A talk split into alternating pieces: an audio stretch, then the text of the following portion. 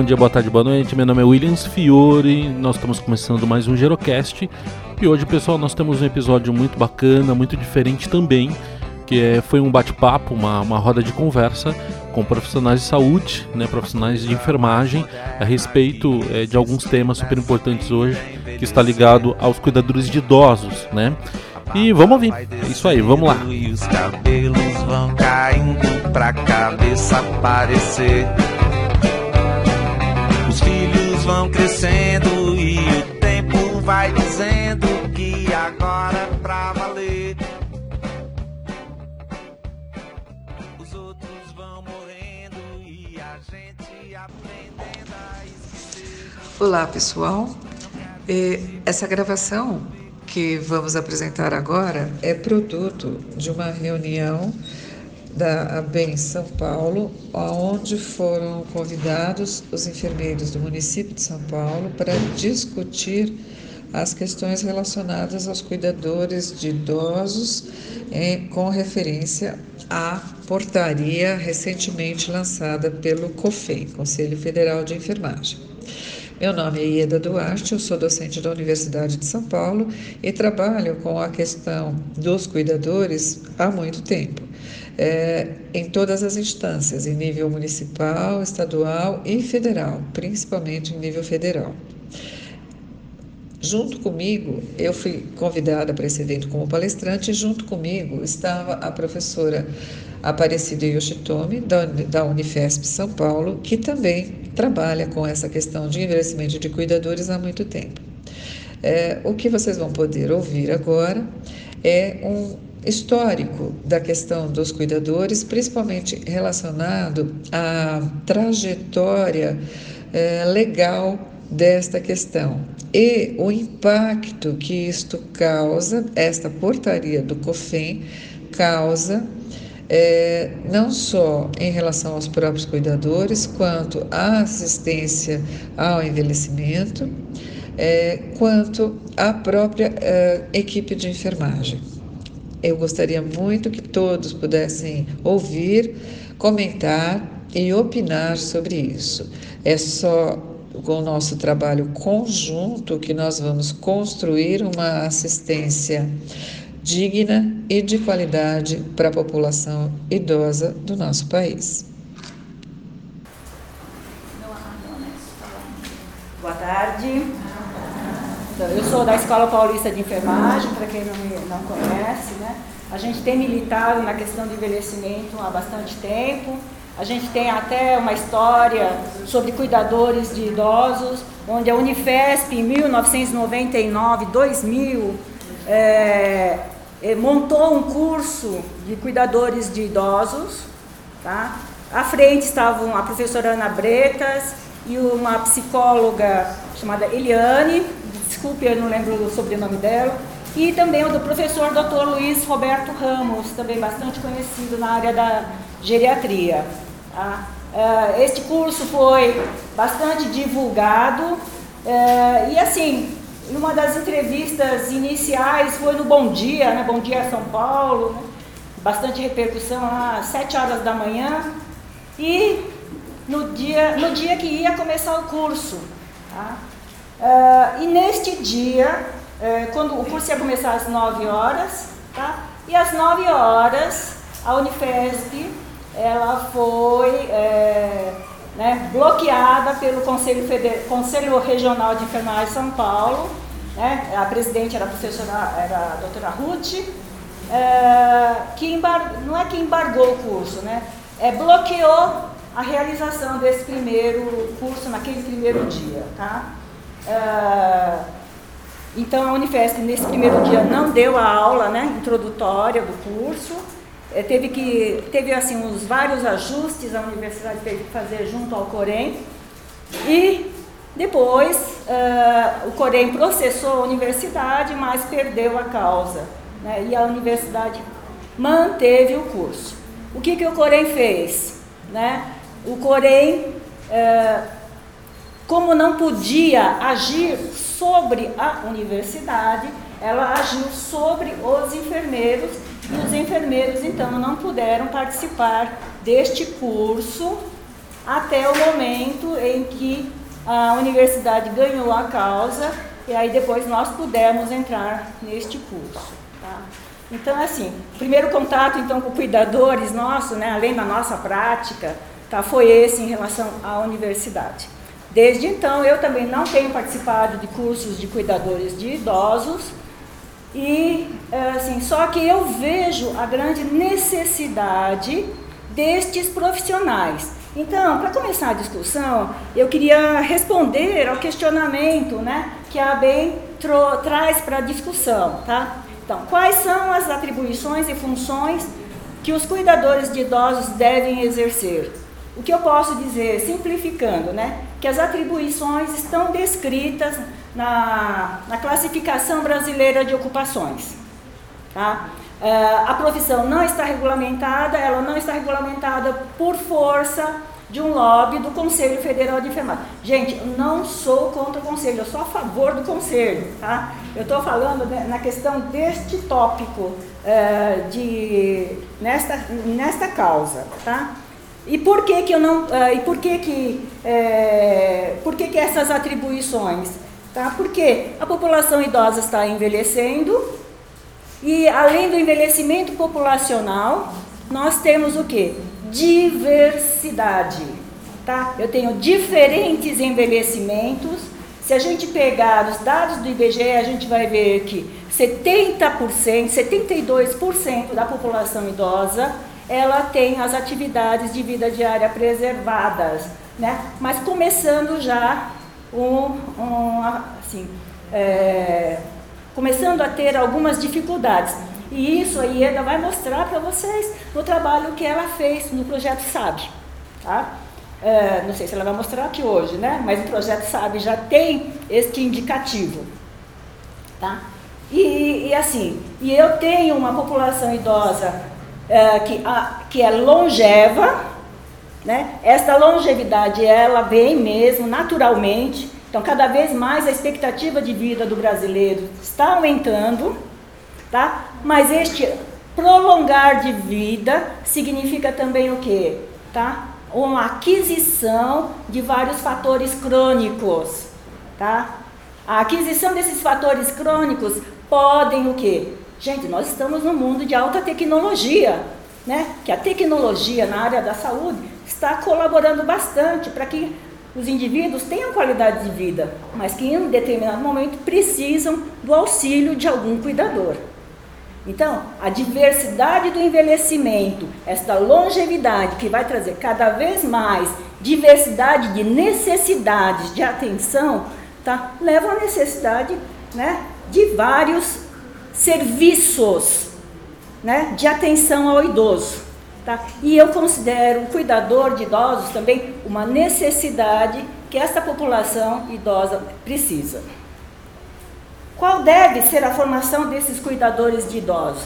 Então a gente tem que compreender que essa formação tá, precisa trazer né, uh, para este, essa pessoa que está querendo ser o cuidador o conhecimento do processo de envelhecimento humano, ele tem que conhecer as questões sociais, tem que conhecer os direitos humanos, tem que conhecer o estatuto do idoso, tem que conhecer as questões ambientais, tem que conhecer as questões de cidadania, de cuidados de higiene, conforto, bem-estar, ergonomia, cuidados com a pele, cuidados com a alimentação, cuidados com a atividade. Por quê? É o básico que uma pessoa deve ter de noção para acompanhar o dia a dia de uma pessoa que envelhece ao seu lado. Tá? E por qual que deve ser a regulamentação profissional do cuidador de idosos? A regulamentação deve ser direcionada especificamente, na minha opinião, aos cuidadores, não deve ser levada junto. Essa é uma opinião pessoal, tá? Então, assim, ela não deve ser englobada junto com a categoria de babás, é, adultos com necessidades ex excepcionais, especiais, necessidades especiais. Tá? Acho que a categoria de cuidador de idosos ela é, é tem que ser diferenciada. Tá? Por quê? Eles nem sempre têm necessidades especiais, nem sempre têm é, outros fatores, e ele precisa né, de uma pessoa que consiga é, compreendê-lo. dentro do seu contexto. E cada, cada idoso tem um seu contexto. Tá? E é importante que tenha essa regulamentação. Tá? É claro que isso vai trazer um grande transtorno, porque a gente vai ter uma variedade de cuidadores, né? É, assim, de, é, de necessidades de diferentes tipos de cuidadores. Aí já entra né, outra complexidade. Né? E, e outros pontos né, que, é, que o grupo deve entender como importantes relacionados aos cuidadores. Tá? Então, acho que eu já comentei com vocês. Então, é, a diversidade da população que envelhece, as questões econômicas, as questões sociais, o estilo de vida, a, é, a cultura, né, que vão influenciar nesse processo de envelhecimento. Tá? Assim, os diversos tipos de longevidade, tá? com necessidades de redes de serviços diferenciados, então de cuidadores preparados também de uma maneira diferente. Cuidador de idoso não é técnico de enfermagem. Cuidador de idoso não é auxiliar de enfermagem. Agora, quem pode dizer o que o cuidador de idoso pode fazer, gente? O melhor profissional para fazer essa distinção de atividades é o enfermeiro, na minha opinião. Tá? E eu acho que conversando né, com os grupos que a gente tem tido contato, a gente, acho que a maioria concorda. Tá? Que não é assim. É, gente, é, e isso é que incomoda a gente, porque se é o enfermeiro que melhor sabe distinguir o que um técnico pode fazer, o que um auxiliar pode fazer, tá? É, e, o, e o que o cuidador pode fazer, porque ele não pode estar ministrando o curso de cuidadores de idosos. Tá? Isso é uma radicalidade que, assim, na minha opinião, a resolução é, compromete um pouco, por isso que gerou toda essa polêmica aqui em São Paulo. Tá? É, e aí, o cenário, que eu que também, a gente conhece bastante, eu acho que esse grupo nasce por uma necessidade também da, das instituições de longa permanência para idosos, né? A Daniela, Daniela que gerou toda necessidade de, de, se, de firmar o grupo de enfermeiros dentro de uma associação que nos abrigasse, né, que nos desse força, tá? É, a Daniela das instituições de longa permanência para idosos. O que a gente fez na última reunião com o grupo, a gente tinha somente oito enfermeiros representando oito instituições, tá? Então a gente fez um pequeno levantamento destes enfermeiros como que estava a situação nas instituições uh, em relação uh, aos cuidadores. Tá, então eu trouxe um pequeno, como o N é muito pequeno, né, então eu só vou pontuar, tá? Das oito instituições, deixa eu pegar o resumo aqui. aqui. Das oito instituições, Duas eram privadas, duas mistas e do, quatro filantrópicas. A, o número de residentes variou de 15 a 139. Então, tinha instituições com 15 idosos, tinha instituições com mais de, com instituições com 139 idosos, tá? Então a média deu 57,6 leitos. O número de cuidadores também variou. Variou de 1 a 66. E eu fiz uma proporção aqui, também, também não dá para fazer um, é, uma tabela estatística. Então, a proporção de residentes, em, aliás, a proporção de cuidadores em relação aos residentes é um, um cuidador para dois e meio numa instituição, um para dois, um para oito, um para treze, um para quinze, um para quarenta e um um para 43, um para 20. O que demonstra isso? Que há uma tendência das instituições aqui, né, desse pequeno grupo, tá, de, é, já estar é, trazendo mais para a questão do técnico auxiliar, né? As instituições estão contratando mais técnicos e auxiliares do que os próprios cuidadores, mas que nestas instituições ainda existem os cuidadores, tá? Então, assim, a gente tem uma predominância do sexo feminino, né, de cuidadoras, tá? E, e assim, uh, a maioria contrata as cuidadoras com alguma formação, que tenha algum curso ou alguma experiência. E aquela instituição que tem bastante cuidadores exige o segundo, segundo grau completo. Tá? Uh, os responsáveis por estes cuidadores, em 57% das instituições, são os enfermeiros. Tá? A, as outras instituições, os responsáveis são TO, o coordenador de saúde ou o coordenador da própria instituição, tá? E as atividades que eles exercem, executam, tá? Banho de aspersão, todos. Banho no leito, apenas um, tá? Higiene íntima, todos os cuidadores fazem. Higiene oral também. Auxílio para alimentação, todos. Cuidados com asseio pessoal, todos também. Além disso, quais são as outras atividades que esses cuidadores exercem nas instituições?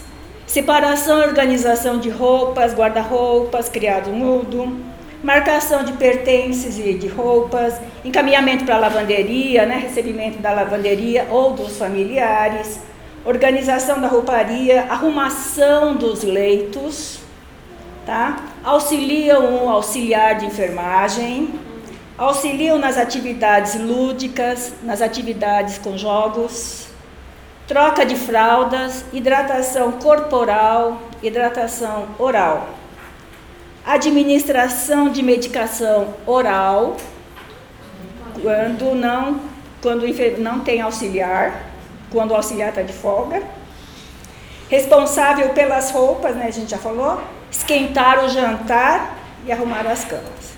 Estas, desse petit, né, desse pequeno grupo né, do, de instituições, foram essas atividades que foram elencadas. Tá? Aqui a gente não perguntou o número de, de técnicos e de auxiliares, né, que a gente se focou na questão dos cuidadores. Tá? Então, o que eu, assim, da minha parte, né, da, do meu ponto de vista, da minha vivência pessoal, profissional, de ensino, né? Eu fiquei mais no ensino, mas eu tenho cinco anos de uma prática dentro de uma instituição de longa permanência, tá? É que cuidador de idosos é uma figura necessária dentro do envelhecimento da população. A gente está com uma porcentagem bastante grande de idosos, tá? E a diversidade de necessidades destes idosos. Então eu queria trazer, iniciar a discussão por aqui. Obrigada.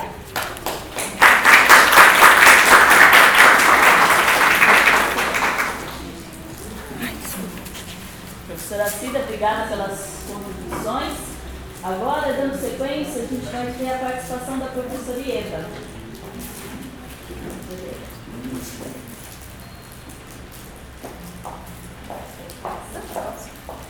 É, bom, boa tarde. Boa tarde a todos. É, acho que a professora Cida já colocou algumas coisas. É, tem uma coisa, eu só, eu só pedi para apagar um pouquinho a luz por conta do, dos slides. É, agora, se vocês ficarem com sono, vocês avisam, tá? Dificilmente eu deixo vocês ficarem com sono. Tá, é, eu quero agradecer muito a presença do William, William Fiore aqui. É, eu, o William tem um, um, blog, que é o Gerocast. É, um, a gente tem um grupo de envelhecimento na internet, no WhatsApp, que fica muitos daqui, talvez façam parte desse grupo, é, que a gente discute muitas questões do envelhecimento, etc.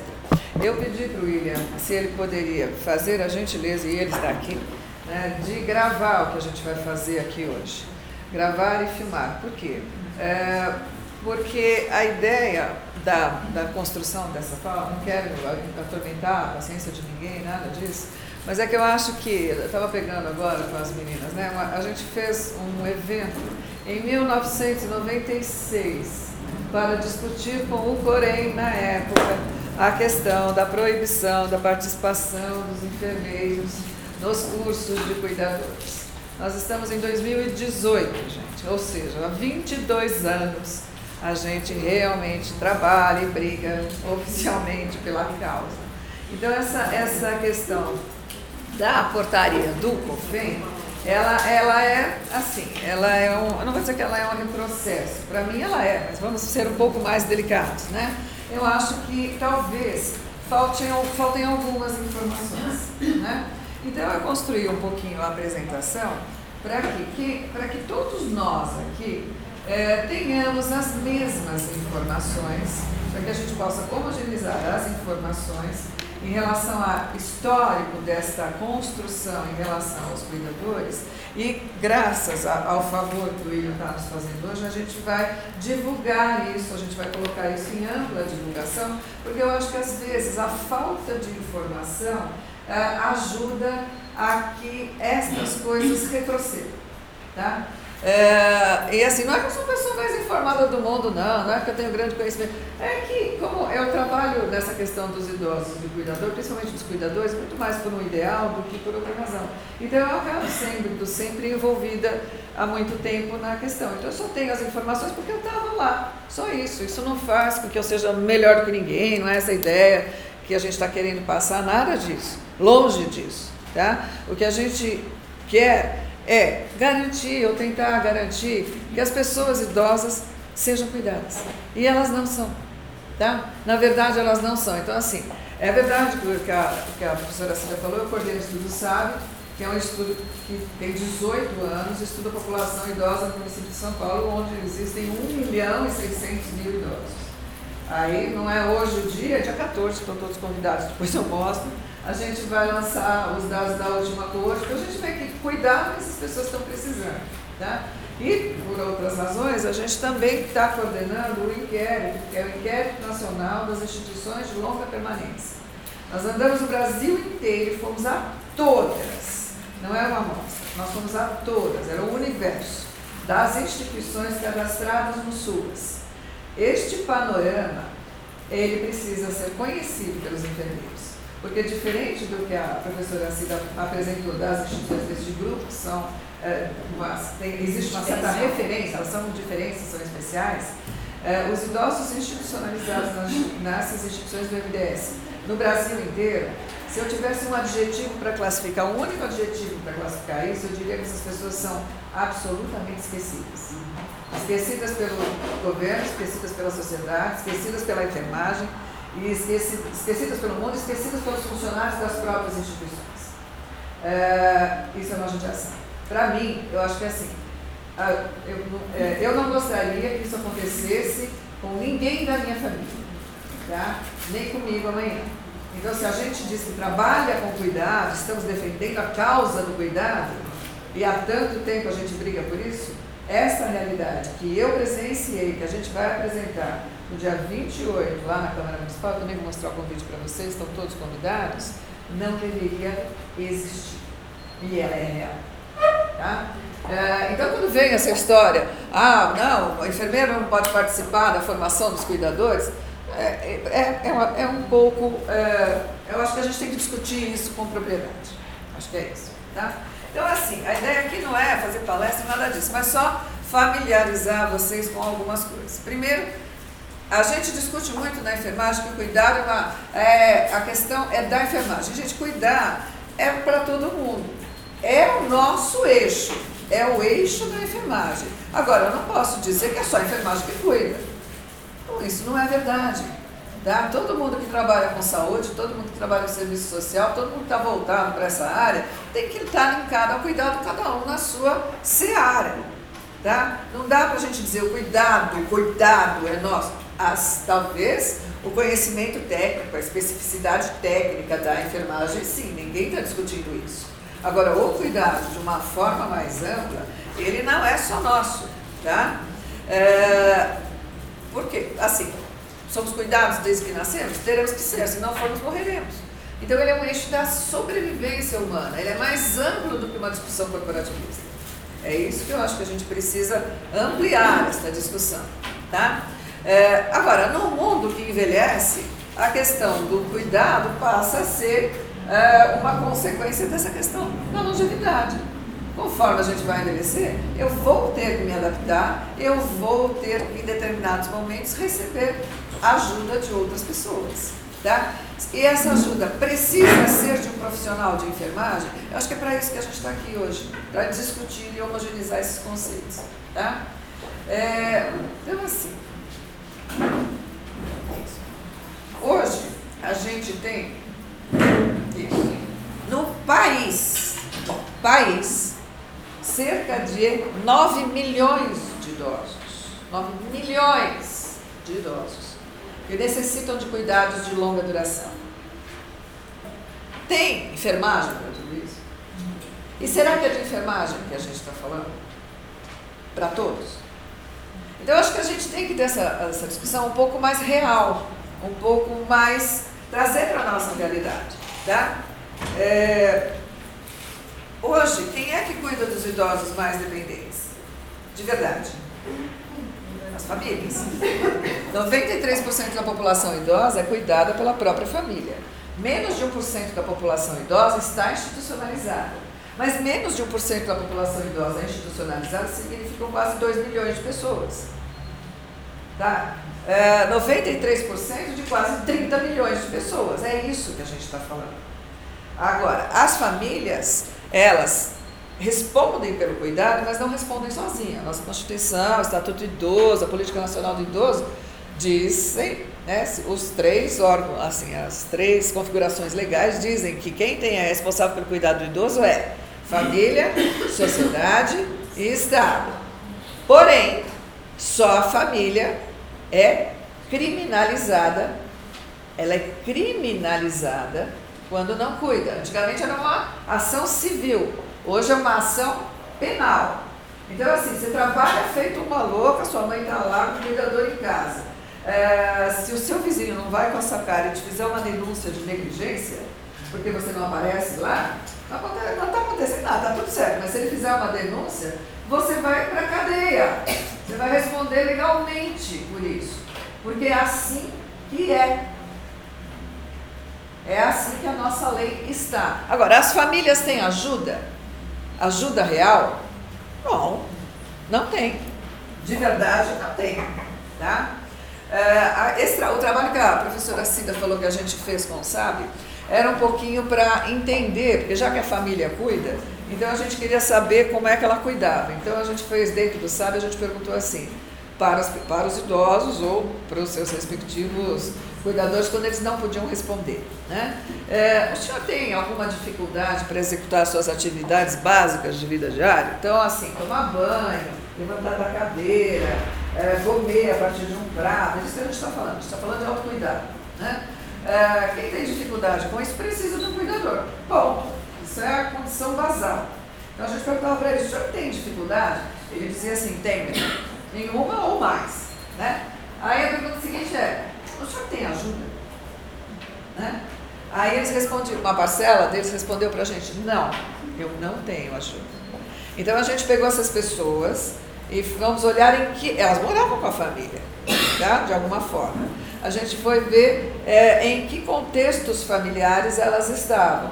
Para quê? Para que a gente classificou os tipos de famílias mais ou menos vulneráveis ou mais ou menos capazes de ajudar os idosos. Bom, independente do, do grupo familiar que ela estivesse agregada, o que a gente viu é que, em geral, a ajuda que a família consegue dar para os idosos, para o autocuidado dos idosos mais dependentes, chega no máximo a 50% do que ele precisa. Bom, e o resto? Não acontece. E aí a gente não pode dizer que nós estamos cuidando da população idosa. Não, eles não estão sendo cuidados. A família faz o que dá. E não é porque a família é negligente. Ela faz o que ela consegue. E ela faz o máximo que ela pode. Tá? Não vou dizer que não existe violência contra pessoa idosa, existe. Mas, porém, não está aqui. O que a gente está mostrando aqui é Famílias precisam trabalhar, precisam levar comida para casa, precisam sustentar essa casa, precisam pagar as contas desse idoso, precisam tudo isso. Então ela só consegue ajudar nisso. E o resto não acontece. Aí a pergunta é assim, a gente briga tanto, ah, o envelhecimento é uma conquista. O envelhecimento é uma conquista, assim. Agora, envelhecer bem, e se eu não conseguir envelhecer bem, pelo menos que eu seja bem assistido, porque isso é um direito, um direito de todos nós. Tá? Então quando a gente briga e discute a questão do cuidador, A gente está discutindo isso. Garantir que essas pessoas possam ser assistidas, bem cuidadas e envelhecerem, apesar de terem limitações, com dignidade e respeito. É disso que a gente está falando. Tá? Não estamos falando de competição profissional, não estamos, não, não, não estamos, cuidadores não fazem isso. Nunca ninguém que briga por essa área dentro da enfermagem discutiu isso. Não, a gente sempre pautou certo aquilo que já tinha sido discutido amplamente no país. Tá? É, assim, é ilusório a gente achar que a gente vai ficar discutindo a questão da lei, etc., e a sociedade não vai resolver. Ela já resolveu. Eu já tenho cuidador. Eles já existem. A questão é, nos aproximaremos ou nos afastaremos? Só isso. Que eles já existem, continuarão existindo e isso está posto, isso não vai voltar para trás. Até porque não dá para voltar para trás. Tá? Agora, o que, que tem hoje? Como é uma ocupação e não uma profissão, isso virou samba do crioulo doido. Não é isso? Qualquer um pode formar, qualquer um pode dar curso, ou não. Essas pessoas trabalham como cuidadores e não têm formação nenhuma. Agora, eu estou colocando uma pessoa que necessita de atenção e cuidado nas suas atividades, nas suas atividades cotidianas, tá? ou minimamente alguém que fique com ela, é, e essa pessoa é absolutamente desqualificada ou é, qualificada de forma muito diferente nos diferentes lugares, porque cada um pode fazer o que quer. A gente tem instituições sérias que trabalham com a questão da formação dos cuidadores, se preocupam com isso, e a gente tem agências de emprego que fazem uma palestra de duas horas e certificam como curso de cuidadores. É disso que a gente está falando e vale a mesma coisa. Na prática, isso vale a mesma coisa. Tá? Assim, hoje, porque ele não é profissão, o cuidador que for trabalhar na casa de alguém, ele entra no quadro dos empregados domésticos, porque ele é um empregado doméstico. Quando ele vai trabalhar numa instituição, se ela for privada, se ela for MOS, etc., ele entra como CLT. Ele responde pelas leis da CLT. Mas aqui ele responde pelas leis do empregado doméstico. Com a mudança da lei do empregado doméstico, há um ano, dois anos, né, mais ou menos, ah, o que, que aconteceu? A, é, o custo do cuidador ele se tornou muito alto. E nunca foi essa a premissa do governo federal quando discutiu a formação de cuidadores. A formação de cuidadores era para atingir uma população, é, um nível para emprego de uma população de nível médio, médio-baixo, tá? que atuaria, sempre atuou e atuaria bem nesta função, mas como cuidador. Tá? E ela tem que ter um olhar para a carga horária diferenciada, ela tem que ter diferentes horários, mas para isso precisa de regulamentação. Enquanto não existir profissão, não existe regulamentação. E a gente tem que seguir a lei do empregado doméstico. Tá? Então, ou as famílias ficam ilegais quando contratam, porque se ela for seguir, ela não consegue pagar. Tá? Uh, ou uh, ela, se ela tiver condição, ela paga. Se ela não tiver, o que ela vai fazer? Vai colocar numa instituição. O problema não é ir para a instituição, o problema é que as instituições de qualidade realmente que a gente tem ainda não são muitas, infelizmente. Tá? E instituição de longa permanência, eu não sei se isso, é conceito para quem trabalha na área, mas eu não sei se isso é conceito para todo mundo. Instituição de longa permanência não é vista como uma área de saúde.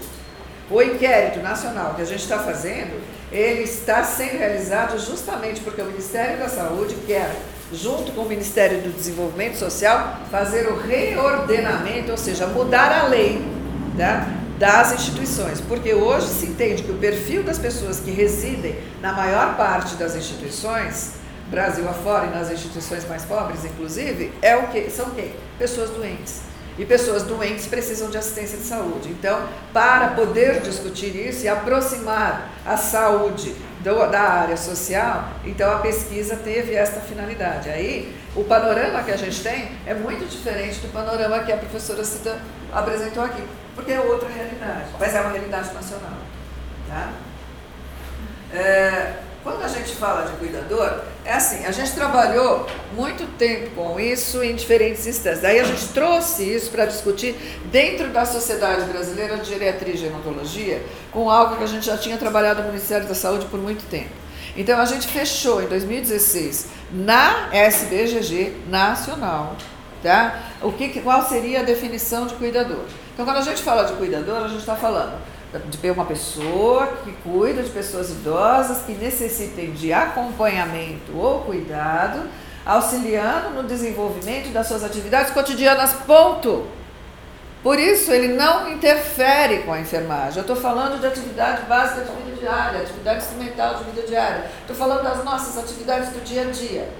Ponto. É disso que a gente fala quando fala de cuidador. Com que ideia? Melhorar a qualidade de vida desse idoso, manter a sua integração com a sociedade e não isolá-lo. Eu não tenho que, que tratá-lo como um doente, porque ele tem limitação. Ele só é mais velho, está limitado, mas ele não pode ser afastado da sociedade por causa disso. Então, a ideia que já vem da própria OMS é uh, aumentar a integração desse idoso, mesmo que ele tenha limitações importantes. Mas para isso ele precisa de alguém junto, tá? Alguém habilitado, lógico, né? Então, o que a gente fala é só isso, ele vai falar de um cuidado cotidiano. Não estou falando de técnicas invasivas, técnicas da, específicas da enfermagem, nada disso, a gente nunca falou isso. Tá? Isso nunca fez parte. Quando a gente, agora, quando a gente fala de uh, cuidador, a gente está falando duas coisas. Duas coisas bem distintas quando a gente trabalha com cursos. Estou falando de cuidador familiar ou agregado, nem, nem sempre é um familiar, ou estou falando de um cuidador profissional, entre aspas, na verdade estou falando de um cuidador remunerado, porque isso aqui não é uma profissão. Tá? É, quando eu, que função ele tem? Né? Só isso. Toda a base de cursos, sempre, em qualquer instância, municipal, federal, estadual, sempre discutiu isso. Auxílio nas atividades de vida diária, tanto nas instrumentais quanto nas básicas. Sempre foi apenas isso. Agora, quando a gente faz cursos para cuidadores, envolvendo cuidadores familiares, a gente não pode esquecer a questão do contexto. O familiar, ele nunca pensou. Alguém aqui já pensou que vai ser cuidador de alguém, ou que, tinha, ou que foi, virou cuidador de alguém, ou isso para quem já foi cuidador, isso geralmente despencou na sua vida. Tá? Mesmo que você, mesmo a gente sendo da área. Uma coisa é a gente cuidar dos outros. A outra coisa é você virar cuidador de alguém da sua família. Isso é muito diferente. Tá? É muito diferente. Para quem já passou por isso, sabe exatamente do que eu estou falando. Tá? Então isso acontece na sua vida. Você não necessariamente estava esperando que aquilo fosse realmente acontecer. Tá? Uh, então, cuidador hoje é ocupação, a gente tem aqui, depois vai espalhar para todo mundo, o que está previsto no CBO, que já está velho e já precisa ser revisto. Há muito, quando, quando a gente discutiu a questão dos cursos há muito tempo atrás, ele já estava velho, tá? mas é o que temos, né? é o que existe, que é isso daqui, e ele já, assim, se você olhar, ele já está é, bem é, envelhecido por conta do tipo de formação que ele pede aqui. Ele falava em dois anos de experiência ou a quarta série do ensino fundamental. E com todo o trabalho que a gente fez, o último principalmente, foi bem, bem importante em relação a isso, o que se fechou é que ele teria que pelo menos ter até o oitavo ou nono ano do ensino fundamental. Tá? Cuidador. Né? Aí, assim, ah, teve toda uma discussão de fazer essa formação pelas escolas técnicas, então ele teria que ter um nível técnico. Aí houve toda uma distorção em relação à questão dos cuidadores. Esse aqui é o que a gente vai distribuir para vocês, que a gente trouxe, eu acho que vocês já têm eles em mãos, e é o que está previsto dentro do CBO. Agora, uma coisa que é importante a gente saber, porque quando a gente trabalha com a questão do cuidador, a gente tem que saber o que, a gente já fez, né? Então, assim, a primeira portaria que existiu Uh, para a formação de cuidadores de idosos foi em 1999. Ela foi uma portaria interministerial, Ministério da Saúde e do Desenvolvimento Social, que criou um programa nacional de cuidadores de idosos, aonde nós tínhamos colegas, muitas colegas participando, tá? Isto foi feito em nível nacional. Foram chamadas pessoas do Brasil inteiro para agregar, para sentar junto e discutir a formação de um programa nacional de cuidadores. E ficaram 15 dias nesta oficina, tá? toda financiada pelo Ministério da Saúde e do Desenvolvimento Social, ficou caríssimo, né? para que cada um teria a responsabilidade de replicar o que fez nesta oficina, na sua área de formação, e formar com isto pelo menos 30 cuidadores em cada região. Essa era uma lógica. Daí o programa seria reavaliado. É, por ABCD razões, eu não estava neste projeto, mas eu entrei em seguida. Que foi, eu, entrei, eu passei a ser assessora do Ministério da Saúde em 2002. Quando a gente chegou em 2002 lá, esse projeto tinha sido descontinuado. Gastou-se uma fortuna com isso e isso foi descontinuado. Porém, ele não tinha sido suspenso. Tá? Então, o que, que a gente trabalhou? Para retomar aquele, para fazer um novo demora mais. Então, a ideia era pegar aquele tá? para tentar continuar com a questão do cuidador. Aí a, gente, a Marisa está aqui, ela estava lá no Ministério na época, a gente trabalhou junto com isso, e a gente conseguiu que fosse construída uma portaria. Uma portaria para trabalhar com uma rede formal de apoio, acompanhamento e orientação dos cuidadores de idosos, muito voltado para os cuidadores familiares. O primeiro curso foi muito voltado para os cuidadores familiares. Mas para fazer isso, a gente precisava do balanço do outro dos relatórios né, do outro. E quando a gente foi procurar, as duas, né, ingenuamente, vamos lá procurar, né, porque tem uma prestação de contas, né? O que, que a gente descobriu? Que não tinha prestação de contas, não tinha relatório, não tinha fechamento. E quem respondia por isso era uma colega nossa, era da área de enfermagem. Tá? Então, a gente, é com isso que a gente vive. Tá? É, Daí, para não haver briga, o que, que a gente fez? A gente programou um evento dentro do Congresso Brasileiro, uma jornada brasileira de enfermagem, uma das primeiras, né? Para discutir cuidador. Gente, tem tempo, hein? Para trazer isso daqui à luz da enfermagem, tá? E depois a gente foi lá e discutiu com o Porém, ficava brigando, porque já vinha discutindo com o Porém há muito tempo. Quando, o que aconteceu em 2003? Mudou o governo. Quando mudou o governo, ou a portaria foi engavetada. Então, embora ela exista, tenha sido aprovada, ela nunca foi executada, mas ela também nunca foi revogada, ela ainda existe. Tá? Muito bem. Aí vai, vem, vem, vai, vai, vem, aí mudaram as pessoas, etc. E quando chegou em 2007, a coordenação em nível ministerial, a coordenação da área de idosos em nível ministerial, ela estava realmente interessada na questão dos cuidadores de verdade. Então ela queria profissionalizar, queria trabalhar para isso. Tá? Então, uh, o que, que foi feito? Foi elaborada uma oficina, na, outra, uma oficina nacional de novo, chamando gente de todos os estados que trabalhavam com a questão dos cuidadores, para uma oficina que aconteceu em Blumenau. E a, o produto desta oficina era traçar um currículo mínimo para a formação de cuidadores. Entrar num consenso e traçar um currículo mínimo. Tinha muita gente da enfermagem do Brasil inteiro lá, tá? É, isso, isso foi, foi bastante polêmico, a gente discutiu bastante, etc, etc. E daí se fechou um currículo mínimo e a aplicabilidade disso foi feita em cinco lugares é, e em São Paulo. A gente fez em São Paulo e o Ministério financiou em cinco lugares. Tá? Então foram feitas em seis lugares do país, como que como um projeto piloto para é que isso fosse viabilizado e o passo seguinte era justamente tentar fazer com que o cuidador virasse uma profissão e como isso estava sendo feito pelo Ministério da Saúde, trazer essa discussão para dentro do Ministério da Saúde, porque o cuidador, assim como as instituições de longa permanência, estão no Ministério do Desenvolvimento Social. Ele não é do Ministério da Saúde, não, e, e sua é, e, e, o que vem de baixo, né? Secretaria de Saúde, Municipal Estadual, ele não é da saúde, ele é da área social.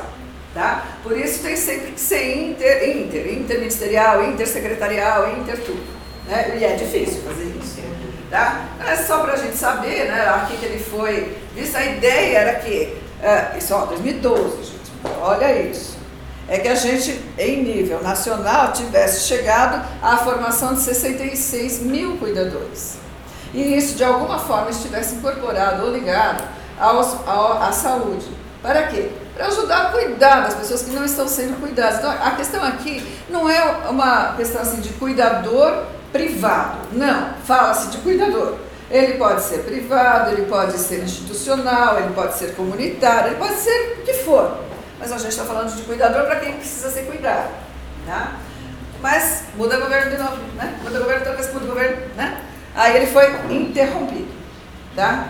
É, mas assim, ele, ele teve uma, este projeto ele teve uma repercussão para dar área importante é, na questão de traçar um currículo mínimo. Agora, embora a gente tenha tido colegas de, das diferentes regiões do país dentro e participando dessas oficinas, o que, que acontece? Os colegas que trabalham com geronto ainda eram poucos na época.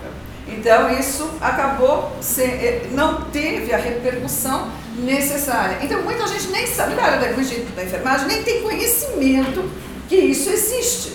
Então, quando a gente fala de discutir currículo mínimo, a gente fala assim, gente, a gente já gastou milhões fazendo isso. O país já gastou milhões fazendo isso. A gente já discutiu isso com o país inteiro. Tudo bem, a gente precisa atualizar, mas isso já foi feito. Tá? Além disso, a gente tem uma, uma, uma questão assim, a gente fica discutindo cuidador, cuidador. O que, que acontece nos hospitais? Internou o velhinho. Ou veio um idoso numa instituição e internou no hospital. Qual é a ordem dos nossos colegas dentro do hospital? Tem que colocar um cuidador. Tem que colocar um cuidador, é assim. Né? E na hora que vai colocar o cuidador, a enfermagem entra pouco ou não entra nestes quartos. Porque entende que se ele tem cuidador, quem vai dar banho, quem vai dar comida, quem vai trocar, é o cuidador que está lá. Bom, pera um pouquinho. Se pode dentro do hospital e se o hospital exige, cadê o COFEM? Cadê o COREM? Que não fala nada disso. Né? E essa é uma realidade que a gente vive. Agora, essa, para ser mais legal, ela é uma distorção do estatuto. Porque o estatuto diz que o, a pessoa idosa tem direito a um acompanhante. Direito é uma coisa, ele não é funcionário do hospital. A responsabilidade do cuidado hospitalar é do hospital. Se acontecer alguma coisa com esse idoso, quem responde por isso é a instituição. Tá? Então tem essas distorções com as quais a gente convive. Junto com tudo isso que aconteceu, tiveram alguns projetos de lei para a profissionalização dos cuidadores. Tá?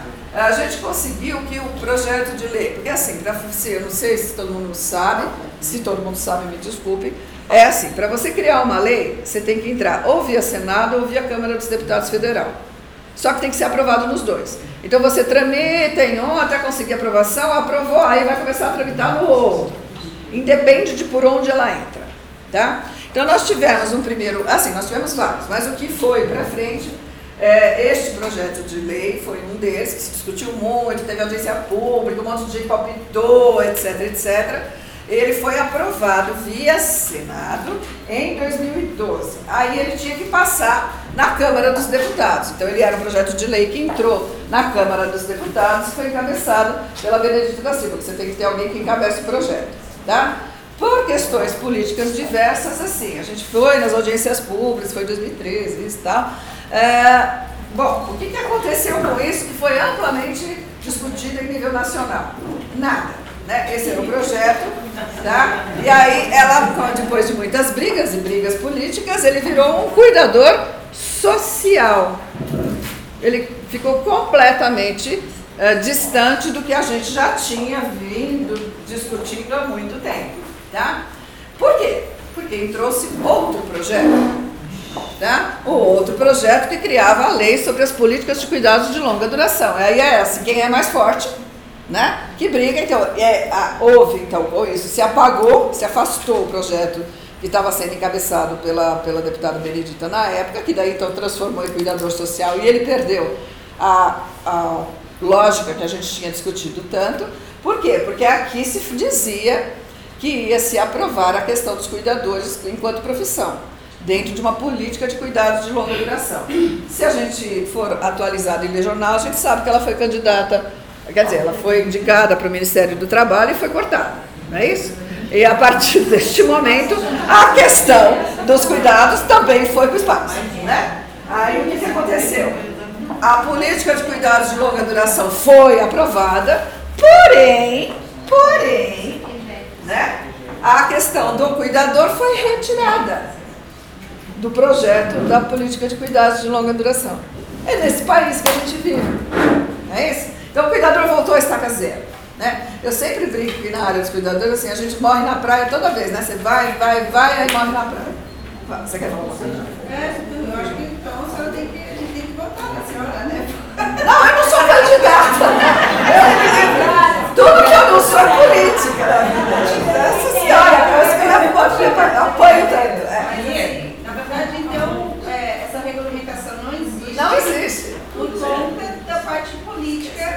Mas quando você entra nas, nas comissões, nas audiências públicas, quem vai e bate de frente com a gente é a enfermagem. Tá? Ou é o COFEM, ou, na última, o os representantes dos trabalhadores de saúde que vinham dos técnicos de enfermagem. É, é rola isso por pano de fundo. Tá? Ieda, Ieda, é, no pro- projeto de lei, que era é, Limonier, que era dos cuidadores de babá, de idosos, colocou pelo primeiro dos idosos. Ele está no Senado e ele foi aprovado em 2016. Eu estou passando a cabeça vindo lá sempre que eu posso e ele foi aprovado pela, pelo CAS, né? Comissão de Assistência Social. E agora ele está no CCJ, né? E a gente só Então é na Câmara dos Deputados. Hã? Então é na Câmara dos Não, Deputados. não, no Senado. Porque as três câmaras são da Câmara dos Deputados, não do Senado. Não, Ele já foi Então ele já foi né? para o Senado e foi Que para a está Câmara no dos Deputados. só Tá ótimo. esperando que seja aprovado. Gente, se não é do jeito que a gente quer, é pelo menos. Não, tudo bem, ótimo. A gente né? depois ajeita. Ótimo, eu acho que é isso. Então ele está tá no Ótimo. e está só esperando a aprovação da CCJ e Para daí, para votação, etc, etc. Mas acontece essas coisas, gente. Tudo isso aqui já estava aprovado também. O da, o da Cristiane Brasil aí também estava tudo aprovado. Não, ela aprovou foi Isso. Senado e eu dei graças a Deus. Então vamos aguardar. E tinha, e tinha o da Magda também, né? É, então, então. Que era aquela discussão que teve na PUC. Então, da Marta foi o tava- primeiro. É o Foi o primeiro, que é foi o o que episódio. ele Isso, que daí virou para Benedito e que daí virou cuidador social. Eu tava naquela a reunião. a relatora do caso, a, a, a relatora não, a presidente do caso, né, da Comissão de Assistência Social, era a Marta. Eu pedi para ela. Isso. Então eles conseguiram aprovar na casa. Na verdade, tem um parado no Senado e um parado na Câmara. Não, tem algumas. É, a coisa é, estão paradas. É, Esse tem é um o- parado. Esse foi um aprovado no Senado e está na Câmara. E um que foi aprovado maneira da na Comissão- gerontologia, o da gerontologia. desses tem um aprovado na Câmara, parado no Senado. Tem o outro. Então, gente, é assim. E você tinha, mas na verdade, você Não, tinha não. vários projetos em paralelo correndo. O que, os dois que correram de verdade foi o da Marta, que ela encabeçou, e este.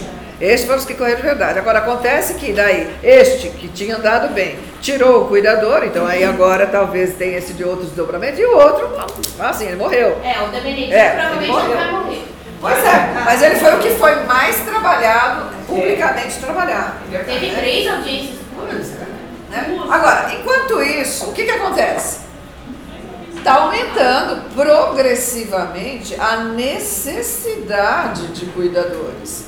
Então, se você olhar em qualquer, em qualquer estado deste país, você vai ver ah, o quanto isso está crescendo. E, em paralelo, estão aumentando também os cursos de cuidadores, em diferentes níveis, inclusive online. Online é de matar, né? mas também. né? Porque não tem regulamentação, gente, então pode tudo. Tá? É, aí, assim, eu vou passar só rapidamente, mas porque isso vai ficar disponível para vocês. Tá? O que é que a gente trabalhou na oficina aqui, que a gente fechou na oficina do Ministério enquanto formação? Porque um dos tópicos que a gente tem que discutir aqui hoje, fechar, é formação mínima. Então, isso já foi discutido em nível nacional, amplas vezes, mas a gente tirou o documento final, né? Então, assim, e foi eh, validado na Sociedade Brasileira de Geriatria e Ginecologia. Então, assim, a gente não pode inventar roda, isso já aconteceu. Foi, isso já foi, tem o quê? Eh, um ano, um ano e meio, isso foi discutido no, na própria SPGG. Então, não, né? Aprovado lá, essa questão. Então, bom, primeiro, qual é a base? A base curricular é o auxílio no desempenho das atividades cotidianas, tá? É, vamos lembrar que cursos para familiares tem uma outra lógica, eu não estou certificando familiares, eu estou ajudando familiares. Então a construção destes cursos, ela tem que ser voltada para a real necessidade assistencial dos pacientes que são atendidos pelas famílias, que é o que grande parte dos programas de atenção domiciliar fazem. Tá? É, então eu posso orientar cuidador familiar? Devo, né? é ele que está cuidando. Tá? Agora, eu vou, no cuida, nos cursos de cuidador familiar, eu posso ter cuidador analfabeto? É o que eu tenho. Eu vou trabalhar com o disponível. Tá? Tá. Eu não vou respeitar, mas tá bom. É só para a gente terminar. Isso. A chance que a gente tem de divulgar isso o. Ah, agora, é, o que é que a gente faz nos cursos de orientação familiar? Orienta o dia a dia, facilita a vida desse cuidador. Ele vai ter que fazer, não vai?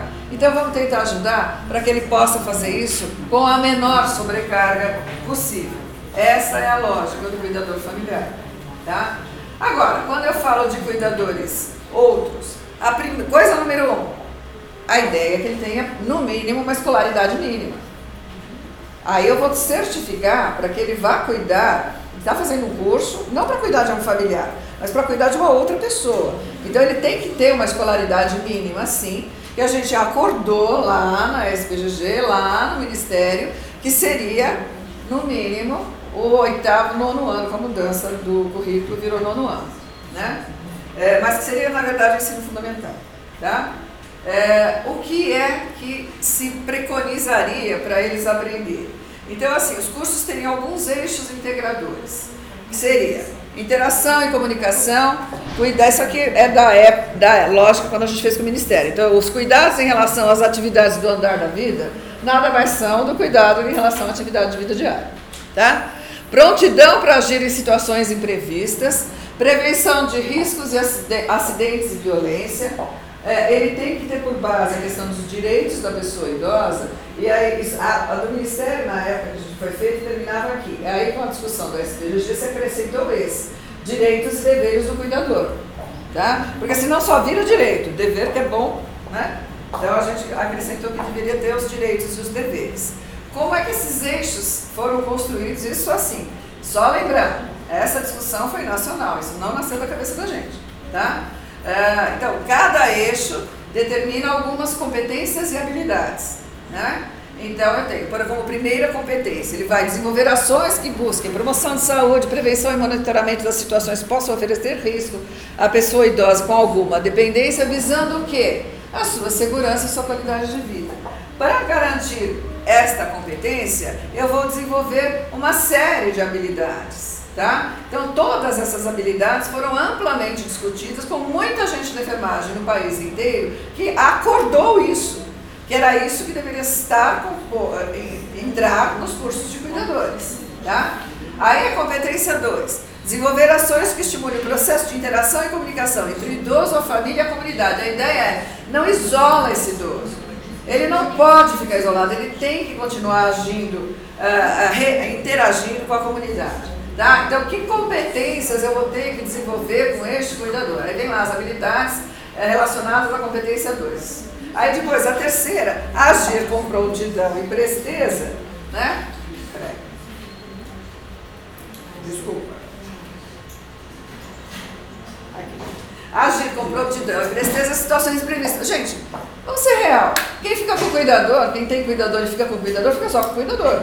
Se esse cuidador não for habilitado a identificar uma situação imprevista, uma situação de urgência e saber o que fazer, eu estou incorrendo no risco de que essa pessoa idosa tenha um dano que possa ser irreversível, pior do que ele já tem. Tá? E aí, então, quais seriam as habilidades relacionadas a isso? Então, estes eixos todos, né? Aí depois que se construiu isso, as competências, as habilidades que esses cuidadores deveriam ter, se trabalhou, então, ao final de cada eixo, o cuidador vai ser capaz de quê? Tá? Então, aí sim, ele vai ter que ser capaz de compreender, interpretar as mensagens verbais, não verbais. Então, a gente fez uma descrição em todos os eixos do que é que a gente espera no final de cada curso que este cuidador seja capaz de fazer. Tá? E esta foi a última, que é a questão da inclusão dos direitos e dos deveres da pessoa idosa. Né? Como estes uh, cursos seriam estruturados? Então, tem, existe uma lógica de entender envelhecimento enquanto envelhecimento e envelhecimento. Envelhecimento da população e envelhecimento da pessoa. Por quê? Ah, para que o cuidador tivesse identidade. Então, ele precisa ter uma identidade para que ele entenda que, devido ao processo de envelhecimento e aumento das doenças, então eu tenho a é, mudança na estrutura das famílias e tudo, da própria sociedade, o cuidador surge dentro deste contexto, ele se torna necessário dentro deste contexto. Por outro lado, eu também vou trabalhar com o cuidador né, em relação ao envelhecimento da pessoa e o que é que ele vai ter que compreender em relação a isso, tá? Para que ele possa ajudar essa pessoa a ter uma boa qualidade de vida. Então esse aqui seria quando a gente trabalhasse, né? É o que é previsto. Primeiro a gente está trabalhando com o ensino de adultos. Isso exige diferentes metodologias. Metodologia para ensino de adulto não é igual a metodologia para ensino de crianças. Tem outras metodologias que precisam ser incorporadas e não é o que a gente vê. Tá? Aí, entre quais seriam as atividades, então, as atividades que a gente trabalharia com os cuidadores, lembrando que em todas essas atividades a gente tem que lembrá-lo de como é que ele vai agir em situações de urgência e emergência que podem acontecer em cada uma delas. E lembrando também que dos princípios relacionados à relação de ajuda, que é o que ele está fazendo, a questão da finitude, da morte, vai morrer na mão dele. E aí faz o quê? Né? É isso que a gente, esse foi preconizado. E especificamente, a gente trabalhou também com a questão do, da habilitação de cuidadores para lidar com pacientes portadores de demências. É de senso comum, imagino, não é senso comum, mas é de lei, que Demência não é assistida pelo Programa de Saúde Mental da Saúde, todo mundo sabe disso. Isso, por quê? Demência é entendida como uma doença neurológica e não uma doença psiquiátrica. Então, velho com demência não tem direito a CAPS nenhum. Não tem. Então, aonde eles estão? Aonde Deus deixar. Né? Centro-dia quando a gente tiver. Né? É, mas eu não tenho centro-dia na maior parte dos lugares. Agora, pior que isso, quanto aqui nós todos fomos formados ou somos habilitados a realmente cuidar de pessoas com demência. Hoje já é um problema gente, isso na formação. Trabalhar com idosos em geral. Que dirá trabalhar com demência? Tá? Quando a gente, eu aqui na universidade, quando eu vou trabalhar, os alunos pedem, eles querem, mas a gente não consegue incluir isso na grade curricular como um todo. É sempre uma briga. E tá? preocupado com o horário. Né? Tá bom. Vai, a gente vai discutir. Aí tudo isto que a gente falou até aqui e vai ficar disponível, porque já está, foi publicado. Então, quando a gente não conhece, é porque a gente não quer conhecer. Isto foi publicado e disponibilizado pela Secretaria Estadual. Tá? Porque também né, fruto deste trabalho que foi feito com o Ministério. Não só para os cuidadores, mas porque também se tirou nesta oficina, que não é porque só porque eu sou profissional de, da área de saúde, que eu sei formar cuidadores, tá? Então se trabalhou com a questão dos formadores, era isso que, que foi desenvolvido, dos formadores e dos cuidadores, tá? Ah, aí você tem lá que entra em cada um desses manuais, tá? E aí vem a bendita resolução do COFEI, que cai agora, dizendo que enfermeiros não podem participar uh, dos cursos de formação de cuidadores. Então, assim, além de ser um agora vou falar eu e Eda, não estou falando pela universidade, não estou falando pelo grupo, não estou falando nada, estou falando por mim. Tá? É, Para mim, isso é um retrocesso. Esse é um tremendo de um retrocesso, e na verdade, pior que isso, é o que é que está por trás disso. Tá? Porque não é uma preocupação com a população idosa e nem uma preocupação de qualificação da profissão. Eu fiquei sabendo anteontem que nós temos 1.100 escolas de enfermagem neste país. Eu acho que a gente deveria estar preocupado com a formação dos nossos profissionais, que vão, não vão ter emprego. Agora, é, a questão não é não ter emprego pelo número, a questão é pela competência. competência é uma coisa que você estabelece. De que formação a gente está falando, tá? Então essa é a portaria que está aí e o que a gente está aqui para fazer é como é que a gente se posiciona em relação a isso, tá? Uh, existe uma outra coisa que é o Brasil ele se comprometeu com a Organização Mundial de Saúde a desenvolver programas de capacitação e cuidado à saúde da pessoa idosa, junto às equipes de saúde e junto a cuidadores, para este ano. Tá? O que é que foi feito em relação a isso? Quer dizer, a gente assume compromissos mundiais e aí sai essa portaria. Como é que a gente, a gente, se posiciona frente a isso? Tá? Então vamos lembrar isso, que quando a gente está falando de cuidado, a gente está querendo falar de ajudar as pessoas idosas com mais dependência a continuar vivendo digna e respeitosamente, porque eles têm direito. E essa é uma responsabilidade de todos nós. Tá?